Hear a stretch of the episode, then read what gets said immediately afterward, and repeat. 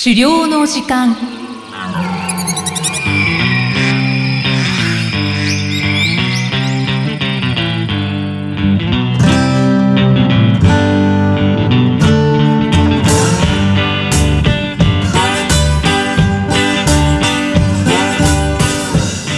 こんにちは漁師の藤井久人です。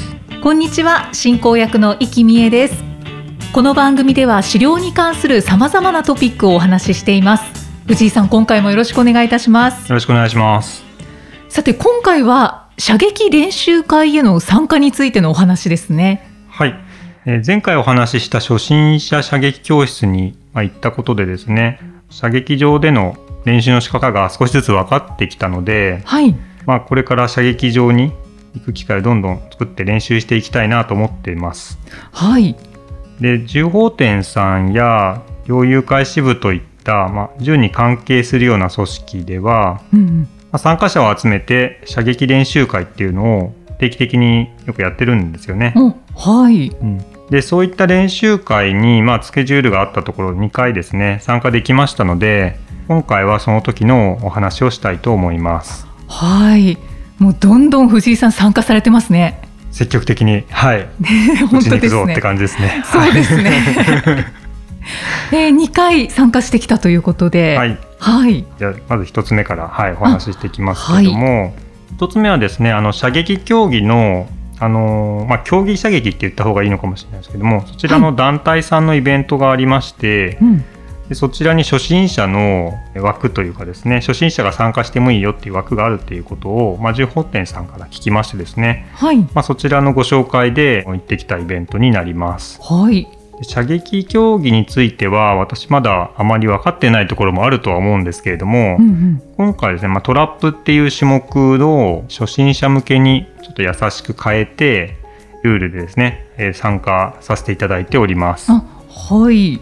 で簡単にトラップの説明をしますあとお願いします。トラップっていうのは数名の、まあ、大体4人から5人の競技者がそれぞれですね1ラウンド25枚のクレーを打つっていう種目になってましてうんうん。で打つ場所がですね5個あるんですね。はい。でその5個の5つの地点から順番に移動してって、えー打っていくという形で競技が進んでいきます。はい。で1箇所あたりクレーを5枚ずつ打ってで5箇所で打つので、まあ、合計25枚っていうことになるんですね。うん。あそういうことですね、うん、ここまでは通常のルールと初心者用のルールには違いないんですけれどもはい。通常のルールだとクレーって、まあ、どこから飛び出しますよってことは分かるんですけれどもはい。どこの方向に飛んでいくかってことは分からないんですね。うーん。えっと、前方に飛んでいくのかはい。左右の、まあ、左右も何種類か角度があるようなんですけれどもはい。どの方向に飛んでいくのかっていうのはその飛ぶ瞬間まで分からなくて、まあ、そこは難易度が少しそうですね。高くなるんですけど、はい。初心者のルールだと、えっと、前方の正面にしか飛ばないように機械の方を調節してくれましへてえなんで銃をあまり動かさないでも、うんうん。まあ、照準さえちゃんと合わせれば当たるはずだよねっていうような、まあ、照準合わすっていう意味では前後左右も一緒かもしれないんですけどはい。銃を動かす角度っていうのがある程度限定されるので割と初心者に対してもやりやすいルールっていうことになります。どこに飛ぶかっていうのがもうあらかじめ分かっているってことそうでねですすね。ある程度の範囲で収まるようになってるので、はい。なんかそうですね。正面って言ってもちょっと微妙に違うような気もちょっともしかしたら違うかもしれないですけど私的にはいつも完全に一緒とは思えなかったんですけどへ え そうですね。そういうその範囲内ではい。当てるっていう形で、あー。はい、やる。でこれをストレートって皆さんまあ、うん正式な競技名ではないと思うんですけれども、はい。まあそういうふうに呼んでおりました。あそうなんですね。うん。ほうほうほでこのイベントでまあ良かったのはですねこのはい。ストレートっていうのだけをやる人がですね、10名もいらっしゃいましうて私含めて。はい。で1ラウンド、えー5名のグループでできたんで、えっと、実は前回のあの初心者教室の時はですね3名しかいなかったので、うん少なかったですよね だから打つ順番が回ってくるの結構早いんですよね。はいはい。私が打った後に次の人打ってその次の人打ってたらもうすぐ私の番になっちゃうんではい。順番に打つっていうことをやったとしても結構間が取れないんですけれども、うんうん。まあ、今回は5人っていうことで自分にとってこうその待ってる間の時間っていうのはある程度確保できるので、はい、こうやりやすいペースの作り方っていうのはですね少しこう上達ができたのかなというふうには思います。ただ今のお話を聞くとなんか実践だとうん。もう間合いとか関係ないじゃないですか、えだからなんか実践とは少し離れちゃうのかななんて思ったほどんですけど。はいはい。まあ、実際の量はそんなに実は全然打たないんですよね。あ実際うはん、ほとんど打たないんですほか、とんど打たない。ええ。だからよく言われるのは漁に行っても一回も打たないで帰ってくることの方が多いよってよく漁師さんは言われますね。そうなんですね、うん。まあ相手は動物ですもんね。合わなかったら打たないですよね。そうですね。へえそうなんですね、ということで、はい、やってきましたが、あのもう一つの方ですね、お話に移りますと、はい。もう一個の方は、猟友会の支部の方のメンバーが主催しているうん。射撃練習会にありまして、はい参加者のうちですね、まあ、大体10名弱ぐらいの方参加されてましたけど、えーとはい。初心者は私一人で、ええで後の皆さんはもう中級以上の方ばかりでしたがただまあ同じグループの中でですねあの私だけストレートっていう設定で同じラウンドをやらせていただけるようにごはい。調整いただいたので、うんうん。まあ、レベルの全然違う人たちではあるんですけれども一緒に並んであの打たせていただいたっていう形になりました。ああ貴重な経験ですねこれ。そうですね。近くであの上手な方の打ち方を見られるっていう意味ではとても良かったなと思いますね。うんうんそうですうね、ん。まあ、そのおかげなのかは分かんないですけれども、まあ、最初のラウンドで25枚中16枚命中ってこれいいのか悪いのかちょっとイキさんには分からないかもしれないんですけれどもはいはい。あの私にとってはですね最高記録のダブルスコアぐらいの 命中率だったんですけれどおも。おすごいんじゃないでしょうか、はい。で、まあ、なんなぜかすごくこの時はですね当たりに当たりまくってはい。あこれだけ当たるんだったらじゃあ通常ルールでやっていいんじゃないの？っていうふうにまあ皆さんにお勧めいただきましてですね。はい。やってみたんですけど初めて。はい。そしたらやはりですね狙いの付け方が全然難しくてですね、うんえー確か5個ぐらいしか当たんないっていう結果に終わりましたね。あ、はい。そうなんですね。でもうん。5枚は当たったんですね。まあ結局25枚飛ぶうちの正面がやっぱりねな5枚とか,、ね、かな一定数は前に飛ぶので、まあ、はいそういうのあるし、うんあとなんか曲がる横に飛ぶ場合でもなぜかこの角度だけは打ちやすいとかですねうんちょっと私まだ原因がよくわからないんですけどもこの角度の時はなんか命中しやすいなみたいな角度がなぜかあったりしてはい。まあまだまだちょっとうん。鍛錬が必要なまあ初めてされましたしね。